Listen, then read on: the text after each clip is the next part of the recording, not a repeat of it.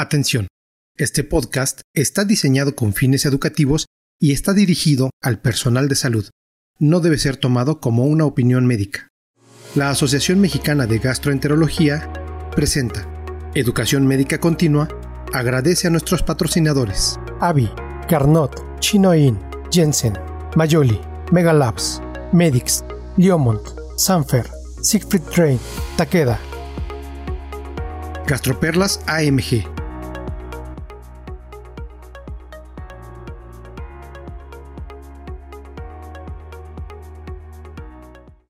Buen día a todos, bienvenidos a su podcast Gastroperlas de la Asociación Mexicana de Gastroenterología. Estamos en la temporada 3, este es el episodio número 89, para el cual tenemos invitados especiales. Antes de comenzar, quiero agradecer a todos los laboratorios involucrados en la educación médica continua que en conjunto con la Asociación Mexicana de Gastro permiten la realización de estos podcasts. El día de hoy hablaremos de abordaje de las pruebas de función hepática anormales. La evaluación bioquímica hepática se realiza diariamente en la consulta médica y en el área de hospital es un motivo muy frecuente de valoración e interconsulta. De manera general, podemos clasificar las alteraciones de la bioquímica hepática en patrón hepatocelular, colestásico y mixto. Esta es una primera visión que nos ayuda a guiar la evaluación diagnóstica. Además, siempre se deben investigar la ingesta de medicamentos o los famosos suplementos alimenticios. Para este arduo y fascinante tema tenemos invitados muy especiales. La doctora Fátima Higuera de la Tijera es especialista en gastroenterología, cuenta con maestría en ciencias médicas por la UNAM, es profesor titular del curso de especialización en gastroenterología y profesor del curso de alta especialidad de medicina en hepatología. Es investigadora a nivel nacional, nivel SNI 1, jefe de servicio de servicio de gastroenterología y hepatología del Hospital General de México placer tenerla con nosotros, doctora. Muchas gracias, doctora Cano, por su amable presentación y por la invitación. Y el doctor José Antonio Velarde Luis Velasco, especialista en gastroenterología, endoscopía y hepatología, actualmente es secretario de la Asociación Mexicana de Gastroenterología y jefe de servicio del Hospital Civil de Guadalajara. Muchas gracias, doctor, por aceptar nuestra invitación. Gracias, doctora Cano. Ah, también agradezco a la Asociación Mexicana de Gastroenterología por esta oportunidad. Ahora, para empezar, sabemos que el análisis bioquímico se realiza con marcadores indirectos de daño hepático. Doctora Fátima, ¿nos podría ayudar con cuáles son las pruebas que no nos deben faltar en la evaluación del daño hepático?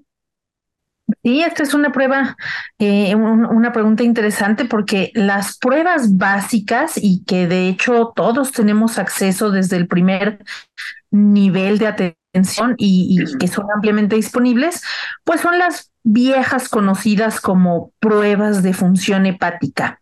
Esta sería una batería inicial fundamental y creo que siempre vale la pena complementar con tiempos de coagulación que sabemos que de forma indirecta, pues nos ayudan a evaluar las funciones de síntesis hepática.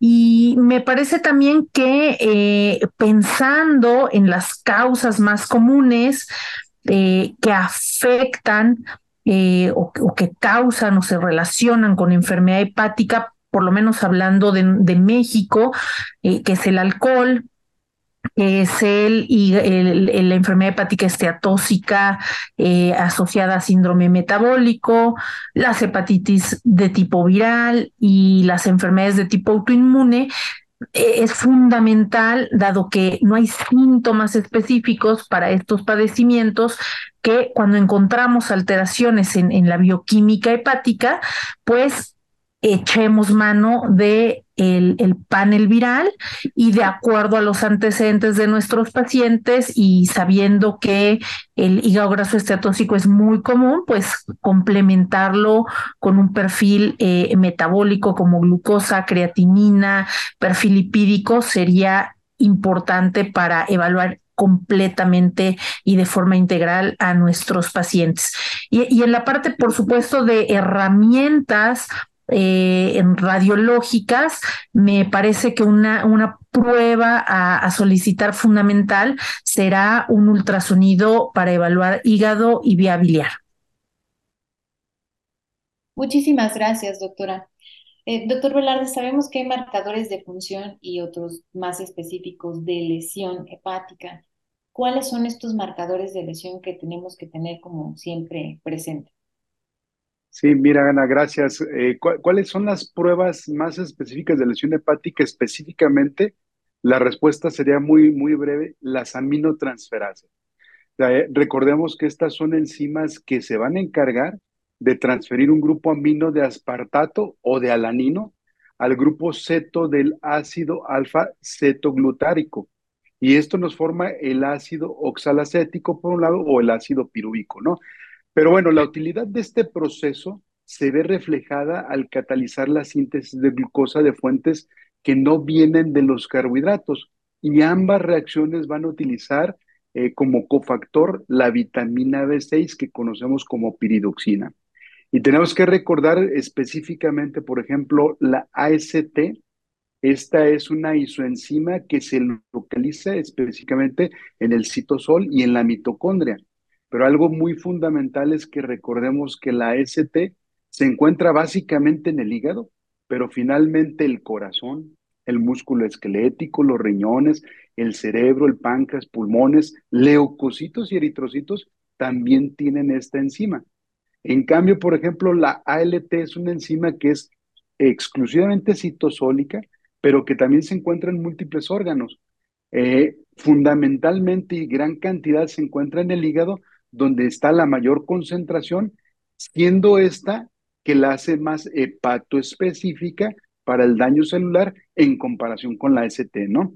Entonces, de esta manera, el aumento de valores séricos de aminotransferansas pueden reflejar tanto daño a tejidos ricos en estas enzimas, pero también si hay eh, cambios en permeabilidad de membrana celular, pues van a salir estas enzimas cuando hay agresión en estos órganos, ¿no?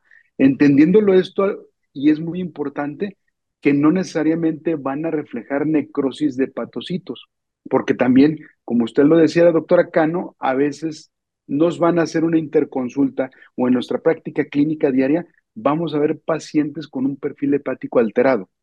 Y hay que tener en cuenta que también esto, sí es, más específico las aminotransferasas, pero eh, la utilidad de estas pruebas también puede permitir eh, darnos cuenta de daños precoces, de daño hepatocelular, y hay que recordar un poco la vida media de una de estas. La ST tiene una vida media de 12 a 22 horas, mientras que la LT tiene en promedio de 30 a 45 horas la vida media. Y esto hace que nosotros entonces en agresiones agudas también podamos sospechar de dónde vienen estas enzimas. Esto sería lo más específico para lesión hepática, pero ya yo creo que en el desarrollo del podcast veremos que hay otras pruebas que son muy específicas, no me quisiera adelantar. De lesión hepática en específica, creo que esto es lo que, lo que tenemos que reconocer. Sí, esto nos queda bastante claro. Muchísimas gracias, doctor. En cuanto a lesión, ¿no? Esto es, hablamos de una agresión y una respuesta a un agente. Y también están, por otro lado, las que nos hablan de función hepática, que es otra historia. Aquí, doctora Fátima, ¿nos podría apoyar con cuáles son estas pruebas que nos dicen más en cuanto a la función hepática?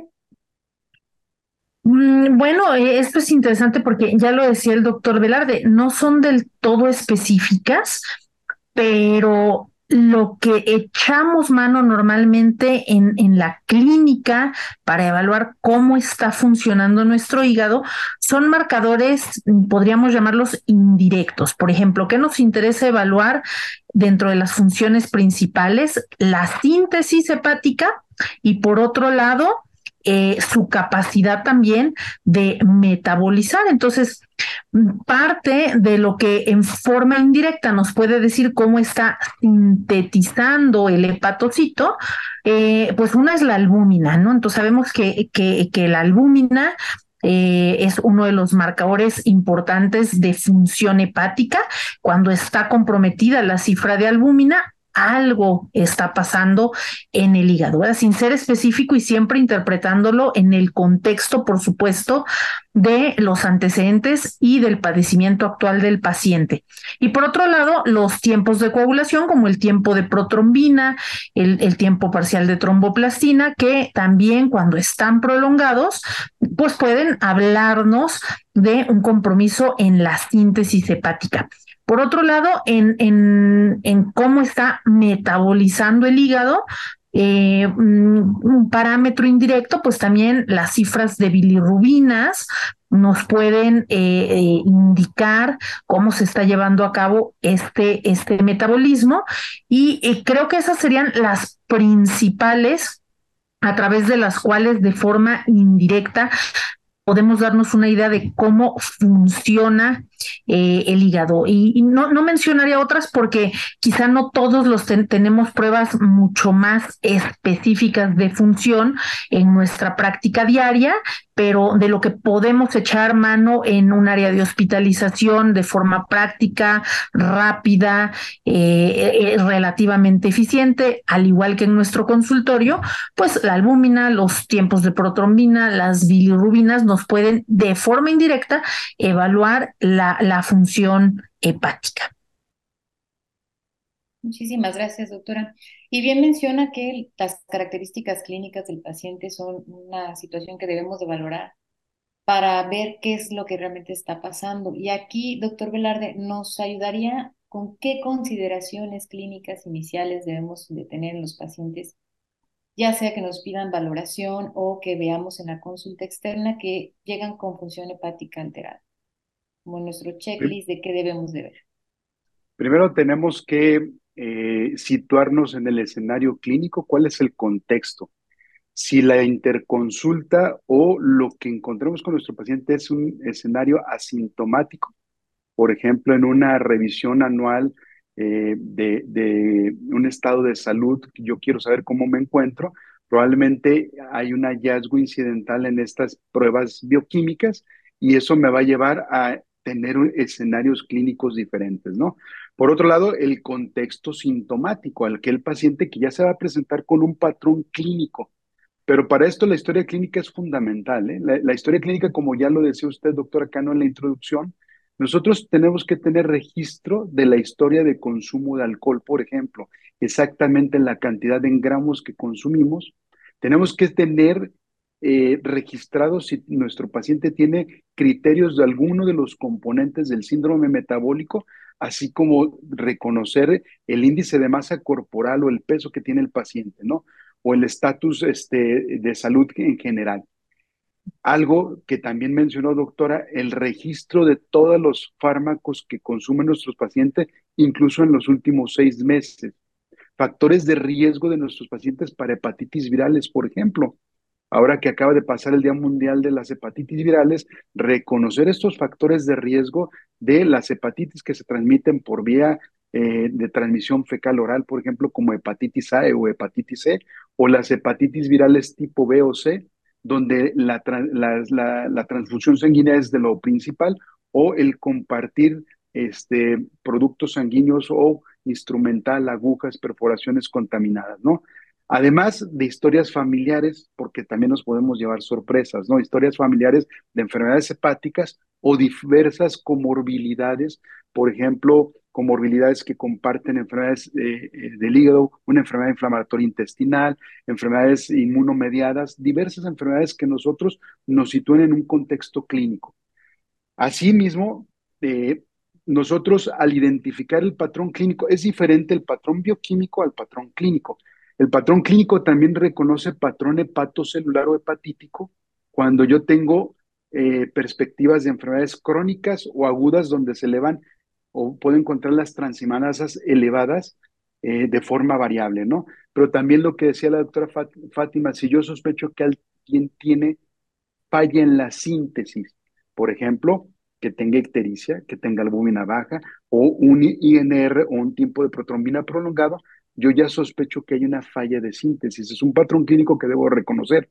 O sospechar incluso de otro patrón clínico de malignidad, donde mi paciente, aparte de todo esto, vea que tiene pérdida de peso, o que tiene una marcada colestasis, yo puedo enfocarme a que puede ser el origen una neoplasia, ¿no? Y también ver en la bioquímica hepática, luego nos llevamos una sorpresa que hay una bilirrubina elevada de forma aislada. Aquí hay que tener cuidado porque si todo el contexto clínico y el paciente tiene todo el otro perfil bioquímico del hígado normal, pues hay que considerar causas no hepáticas de esa elevación de bilirrubinas, ¿no? Y luego ya vendrá el patrón colestásico que yo creo que lo debemos de platicar, pero todo esto siempre registrando si mi paciente tiene criterios o no del trastorno por consumo de alcohol, porque ahí nos podemos llevar una sorpresa y ser la causa, una de las causas más importantes, junto con la disfunción metabólica de una elevación de enzimas hepáticas. Muchas gracias, doctor. Y como bien lo recalca, podemos clasificar desde el punto de vista bioquímico en patrón hepatocelular, colestásico y mixto. Pero, doctora Fátima, ¿qué es ¿cuáles son los valores que debemos de considerar o qué tenemos que calcular para identificar la alteración bioquímica? ¿En qué característica estamos? Esto siempre es muy importante porque eh, sabemos que las causas son totalmente diferentes en una lesión hepatocelular que en una colestásica o que en una mixta. Entonces ya lo decía el doctor Velarde, las enzimas hepáticas, particularmente aspartato aminotransferasa, la aminotransferasa, son los marcadores eh, que nos pueden hablar de lesión hepatocelular, gamma glutamil transpeptidasa, fosfatasa alcalina serán nuestros marcadores de colestasis, de una forma muy simple, cuando predominan unos sobre otros, pues podemos identificar si el paciente va hacia lesión hepatocelular o colestasis. Pero es importante recordar que existe el valor R que nos sirve para de forma un poco más certera poder clasificar en estos tres diferentes patrones a nuestro paciente. Eh, esto lo pueden checar todos nuestros colegas que nos ven en, en internet. Si ustedes ponen valor R em, para identificar mm, patrón de, de lesión hepática, les van a aparecer calculadoras y básicamente nos pide conocer cómo se encuentran eh, eh, pues enzimas como la fosfatasa alcalina, eh, mm, el, tanto la, la, del paciente que estamos evaluando como el valor normal reportado en, en, el laboratorio y también conocer las cifras de alanino aminotransferasa del paciente y la, el valor normal esperado en este laboratorio y bueno, a través de una fórmula eh, muy simple que es eh, básicamente una, una división de estos parámetros, si el resultado es mayor a 5, ese, ese, esa lesión es predominantemente hepatocelular. Si el resultado es menor a 2, particularmente esa lesión, nos estará hablando de un proceso colestásico y entre estos valores, pues se cataloga como mixto. Entonces, siempre es muy importante hacer este cálculo para poder guiar nuestros estudios siguientes hacia poder encontrar la causa, ¿no? Entonces, no, solo por mencionar algunos ejemplos, en lesión hepatocelular, las causas virales, por ejemplo, pues sería algo en lo que tenemos que sospechar de primera intención y eh, pues por el contrario en, en, causas de colestasis siempre importante diferenciar extrahepático de intrahepático y hablando propiamente de, de, de las intrahepáticas que es un poco el tema que, que nos ocupa hablando de pruebas eh, y, marcadores de función hepática y de, lesión hepática, pues no olvidarnos de, por ejemplo, una colangitis biliar primaria. Entonces vemos que las causas son diferentes y eh, pues e, e, esto es una primera aproximación para saber qué estudios serán los siguientes y clasificar y abordar correctamente a los pacientes. Muchísimas gracias, doctora. Ya nos da una pequeña introducción de cómo vamos a empezar con el abordaje dependiendo del patrón de alteración de función hepática. Pero, doctor Velarde, ¿nos podría ampliar un poco más de pacientes que encontremos que cumplen para patrón hepatocelular? ¿Cómo empezar el abordaje? ¿Qué estudios solicitar? ¿Cuáles son nuestros diagnósticos diferenciales principales? Sí, gracias, doctora Cano. La lesión hepatocelular, como ya lo hemos mencionado, pues, se caracteriza por elevación de los niveles de estas aminotransferasas, pero algo importante incluso antes de que se presenten signos y síntomas clínicos, ¿no? Por eso la elevación en los niveles de tanto AST como ALT nos van a permitir orientar, eh, por ejemplo, hacia una hepatitis aguda de, de etiología viral, ya sea por tóxicos, por alcohol, por no alcohol, por disfunción metabólica, pero lo importante para que yo dé con estos diagnósticos es tener en cuenta los niveles de las transaminasas que yo detecte y esto es lo que nos puede ir orientando de una manera este, más sistematizada, ¿no? Las diferentes estrategias para que yo pueda orientar mi etiología van de la magnitud de ese nivel. Y dependiendo de la bibliografía, puedes tú encontrar que sea eh, causas que tienen menos de cinco veces la elevación del límite superior normal o más de 15 veces el límite superior normal. Eh, aunque se pueden observar valores muy elevados de transaminasas, por ejemplo, valores de más de mil, y esto, cuando ustedes tengan estos valores, piensen casi de forma exclusiva cuando hay una lesión hepatocelular extensa, por ejemplo, en hepatitis virales, en hepatitis isquémicas o lesiones inducidas por tóxicos o por algún fármaco, ¿no? Eh, otras herramientas útiles van a, van a ser eh, posibles para descartar elevación de las causas no hepáticas haciendo la búsqueda de comorbilidades. Esto es, eh, si el paciente tiene una agresión muscular reciente o aguda, si tiene un hipotiroidismo mal controlado alguna condición fisiológica extenuante como el ejercicio, eh, pues bueno, también el cociente de las transaminasas me puede ayudar. Esto es empezar a jugar con la historia clínica y con los niveles, ¿no?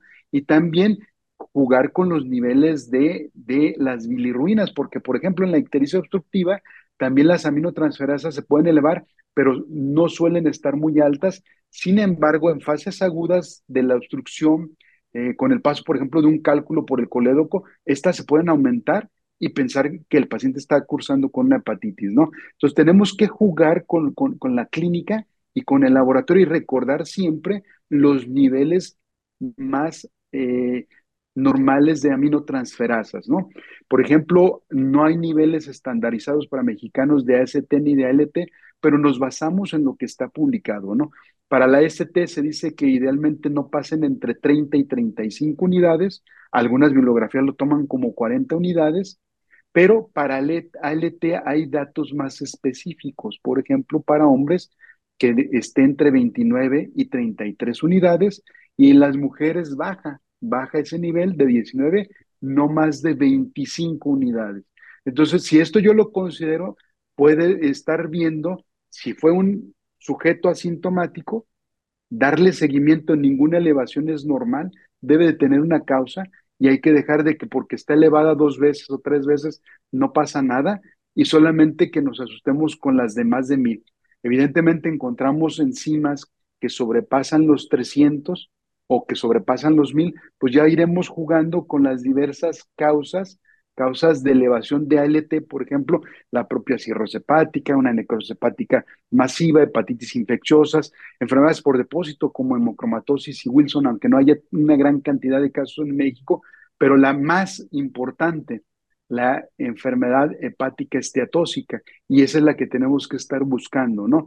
Pero también hay tumores, hay abscesos, hay toxicidad por medicamentos, por suplementos de dieta, infecciones con virus no hepatotropos tenemos todavía mucha mononucleosis, tenemos pancreatitis aguda que como reflejo también elevan. Hay que buscar diversas causas. Y de AST tenemos todas las causas hepáticas que hemos dicho, con diferentes patrones, pero también tenemos causas no hepáticas que tenemos que prestarle atención, porque a veces nos consultan de la terapia intensiva por un paciente con elevación, pero tiene quemaduras profundas tiene gran parte de superficie corporal, tiene un paciente politrauma, tiene un paciente que acaba de convulsionar o está saliendo de un estatus epiléptico, un paciente posquirúrgico que estuvo en choque eh, por muchas horas durante el quirófano. Entonces, esas causas pueden elevar un poco más la ST y hay que puntualizarlo para que también le demos certeza a los que nos interconsultan, que no se asusten y que veamos cuál es la causa en específico. Eh, para complementar el estudio eh, hepatocelular, pues yo creo que es fundamental también, como decía al inicio la doctora Fátima Higuera, el ultrasonido, porque ahí también yo voy a empezar, aunque no es una prueba bioquímica, pues va a ser fundamental el ultrasonido y combinar también de acuerdo al contexto, si yo quiero hacer urología para virus, si quiero inmunoanticuerpos para enfermedad hepática autoinmune o algunas otras pruebas más específicas. Muchísimas gracias, doctor. Quedó bastante claro. Y ahorita nos vamos al extremo contrario con la doctora Fátima. ¿Qué pasa con aquellos que tienen patrón colestásico? ¿Cómo empezamos? Aquellos que tienen mayor elevación de fosfatasa, de GGT, de bilirrubinas, ¿cómo los abordamos? ¿Y cuáles son los diagnósticos diferenciales principales?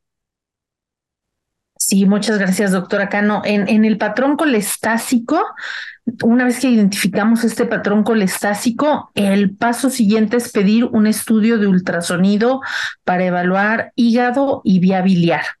Y eh, siempre es muy importante descartar, el ultrasonido va a tener la, la mm, utilidad de poder decirnos si hay un proceso obstructivo de la vía biliar o si no lo hay. Y yo aquí recalcaría un dato clínico muy importante.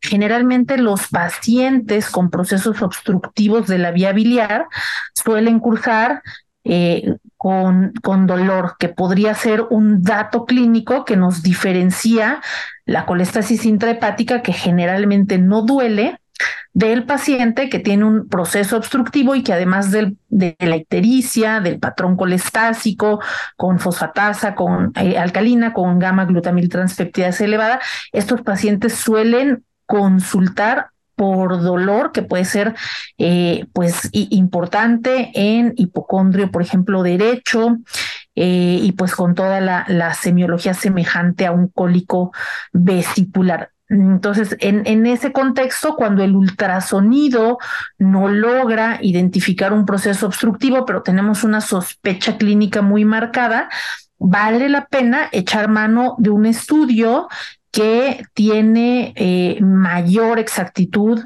para identificar procesos obstructivos, es mucho más sensible como un estudio de colangio-resonancia o eh, pues el ultrasonido endoscópico si se tiene esta alta sospecha.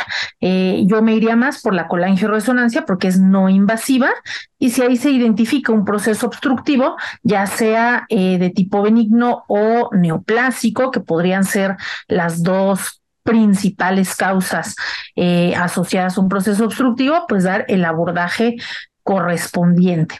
Ahora vamos al otro lado, en el caso de que definitivamente no hay un proceso obstructivo, entonces a eso le llamaremos colestasis intrahepática y ahí es muy importante recordar eh, pues por ejemplo que si estamos ante una mujer de, mediana edad eh, con fosfatasa alcalina marcadamente elevada, pues no olvidarnos de la colangitis biliar primaria. Eh, otro escenario, por ejemplo, un hombre eh, mediana edad, eh, alrededor 50, 60 años, por ejemplo, este no proceso obstructivo, bueno, pues pensar con la angitis esclerosante primaria sería, sería oportuno, ¿no? Por ejemplo. me vienen a la mente también, y lo decía muy bien el doctor Velarde, los fármacos, interrogar fármacos, porque ciertos antibióticos eh, comunes que utilizamos, amoxicilina con un ácido clavulánico, por ejemplo, es una causa importante de daño idiosincrático eh, asociado a fármacos con patrón colestásico. Entonces, un interrogatorio muy completo de fármacos, eh, que ha tomado el paciente en los últimos por lo menos seis meses es, es muy importante. Em, pues pensar en otros datos eh, de, de, de, colestasis intrahepática como eh, la colangiopatía asociada a virus, VIH, por ejemplo, este, principalmente. Entonces vemos que las causas pues van por, por otro camino.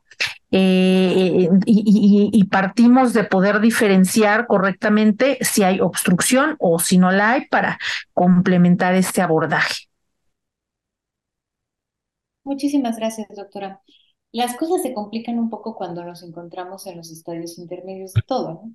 cuando no tenemos ni patrón hepatocelular claro ni colestásico claro y caen en este grupo del patrón mixto. Aquí, ¿qué tenemos que hacer, doctor Velarde? Bueno, aquí eh, primero identificar cuáles son esas características y el valor de R es muy útil, que ya lo mencionó la doctora Fátima, recordarlo, eh, más de dos y menos de cinco ese valor de R, pues me sitúa esos pacientes, ¿no? Pero acuérdense que esto es dinámico. Hay pacientes que dependiendo de, dependiendo de la etapa evolutiva de la enfermedad en particular que, que, tenga su paciente, puede cambiar y puede virar de estar en un patrón inicial hepatocelular, se hace mixto y al final es colestásico. Y ya lo dijo la doctora Fátima, eso lo vemos mucho, por ejemplo, en, el daño idiosincrásico por fármacos o por herbolaria. Entonces, para que tengan en mente eso, porque si nos vamos de, de, una manera gruesa de cómo evaluamos el patrón mixto y el hepatocelular son muy similares. Hay pruebas de primera línea donde van las serologías para virus, hay serologías para enfermedad hepática autoinmune, hay estudio de imagen que es el ultrasonido, y ya después vienen estudios de segunda línea que son ya eh, eh, más específicos para cada escenario clínico, por ejemplo, niveles de ceruloplasmina, serologías para virus de hepatitis C, citomegalovirus, Epstein-Barr, eh, incluso considerar la biopsia hepática, porque a veces, como lo dice usted, doctora Cano, nos mete en un escenario complejo y más cuando esto está cambiando. El patrón mixto tenemos que llegar rápido y si, por ejemplo, yo ya estoy sospechando algo de lo común que es eh, el famoso DILI, esa lesión idiosincrásica, pues tengo que meter modelos para evaluar causalidad para tratar de llegar, llegar al diagnóstico. Justo hablando de, de Dili, tenemos una pregunta de redes sociales, doctor Velarde, si nos puede apoyar. Es una pregunta de la doctora Marta Sequeira. Dice que hay pacientes consumidores de muchos suplementos alimenticios que se basan en herbolaria y que tienen elevaciones leves de enzimas hepáticas. Además de que ya sabemos que la indicación es suspender el suplemento alimenticio que suspiramos es además el causante, ¿con qué frecuencia debemos de realizar su control y cuándo esperamos la normalización de las enzimas? La normalización de las enzimas, doctora Cano, es muy variable. ¿Por qué? Porque el tiempo de latencia para cada producto, para cada agresor es variable.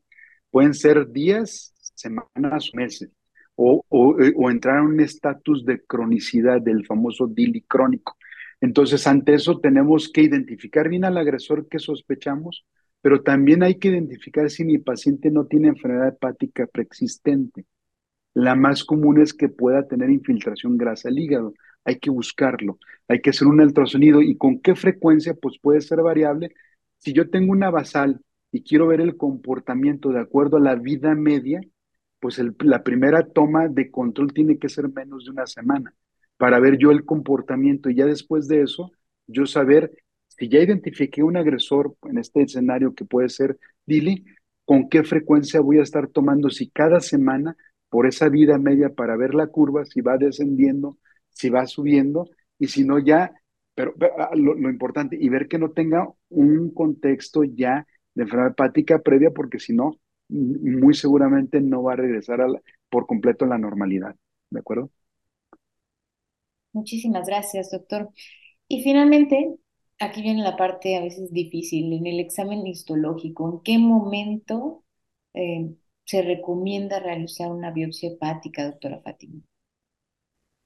Sí, gracias, doctora Cano. Pues yo creo que en la actualidad reservamos mucho la biopsia hepática por su naturaleza invasiva. Eh, cada vez se buscan más herramientas no invasivas para llegar al diagnóstico, pero cuando no llegamos a ese diagnóstico y no tenemos claro qué le está pasando a nuestro paciente, creo que es el momento de llegar a la biopsia hepática con fines de poder esclarecer ese diagnóstico.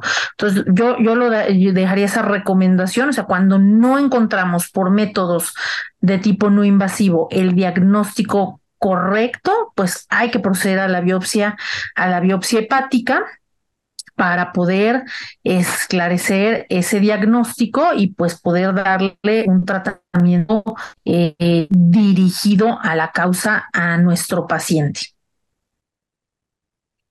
Muchísimas gracias a ambos. Creo que este podcast ha sido bastante claro en cómo realizar el abordaje de los pacientes que tienen alteraciones de las pruebas de función hepática en sus diferentes patrones y en las diferentes características clínicas, que es un punto que siempre tenemos que considerar. Hay pacientes con características especiales que nos deben ayudar a guiar el diagnóstico.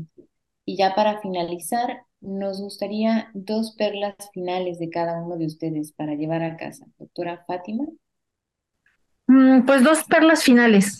Eh, yo les dejaría como primer mensaje el recordar que a las pruebas de función hepática, pues les llamamos así como porque, pues por tradición, pero ya decíamos, son inespecíficas y lo decía muy bien el doctor Velarde, eh, la lesión miocárdica, por ejemplo, o musculoesquelética, eh, pues puede elevar eh, la, la, AST, la ALT, entonces el daño pulmonar también, que lo vimos ahora mucho, por ejemplo, con pacientes con, con COVID, entonces no son específicas, y siempre tenemos que interpretarlas cuando están alteradas en el contexto clínico apropiado, es decir, darle mucho valor a los antecedentes y al padecimiento actual, porque de repente pues resulta que están elevadas, pero la lesión es muscular o a lo mejor el paciente lo que está teniendo es isquemia miocárdica, entonces siempre interpretarlas en el contexto clínico de una historia clínica exhaustiva para poder saber si se deben a lesión hepática o si están alteradas por una causa extrahepática.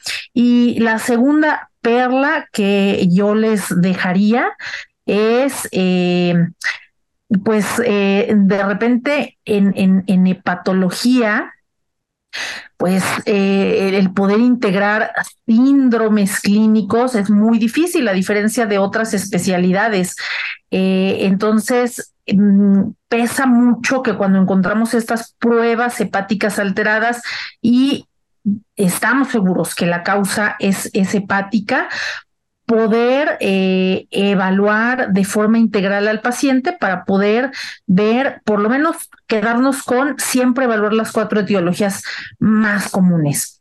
Alcohol, hígado graso de origen o estetóxico de origen metabólico, eh, buscar intencionadamente enfermedades autoinmunes, porque a veces es, es lamentable que el paciente llegue en etapas muy avanzadas y, bueno, quizá una adicional que lo decía muy bien el doctor Velarde, pues recordar que cualquier fármaco tiene potencial de lesión idiosincrática, entonces son cosas que ante la alteración en estas pruebas siempre es obligado evaluar.